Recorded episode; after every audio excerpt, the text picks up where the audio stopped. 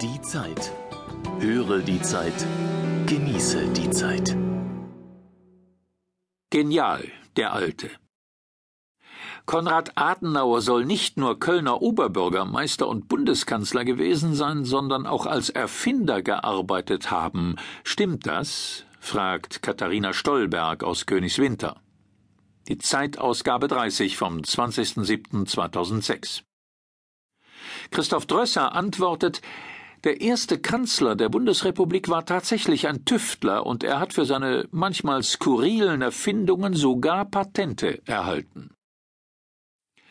Besonders in Kriegs- und Krisenzeiten war der Mann aus Röndorf kreativ.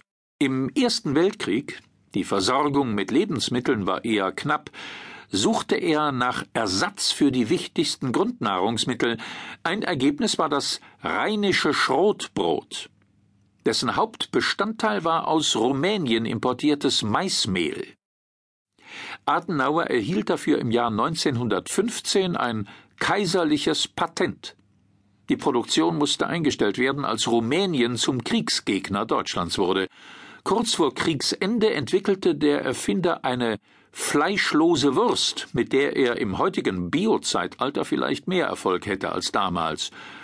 Seiner Friedenswurst aus Soja mit Spuren von Fleisch wurde das deutsche Patent jedoch versagt. Immerhin wurde sie in England patentiert.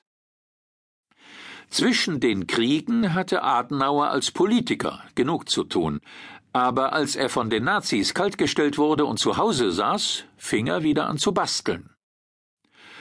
Zu den Erfindungen dieser zweiten Schaffensphase gehörten ein von innen beleuchtetes Stopfei, ein elektrischer Insektentöter für den Garten und eine Vorrichtung zur Verhinderung von Zugluft in mit geöffnetem Fenster fahrenden Autos.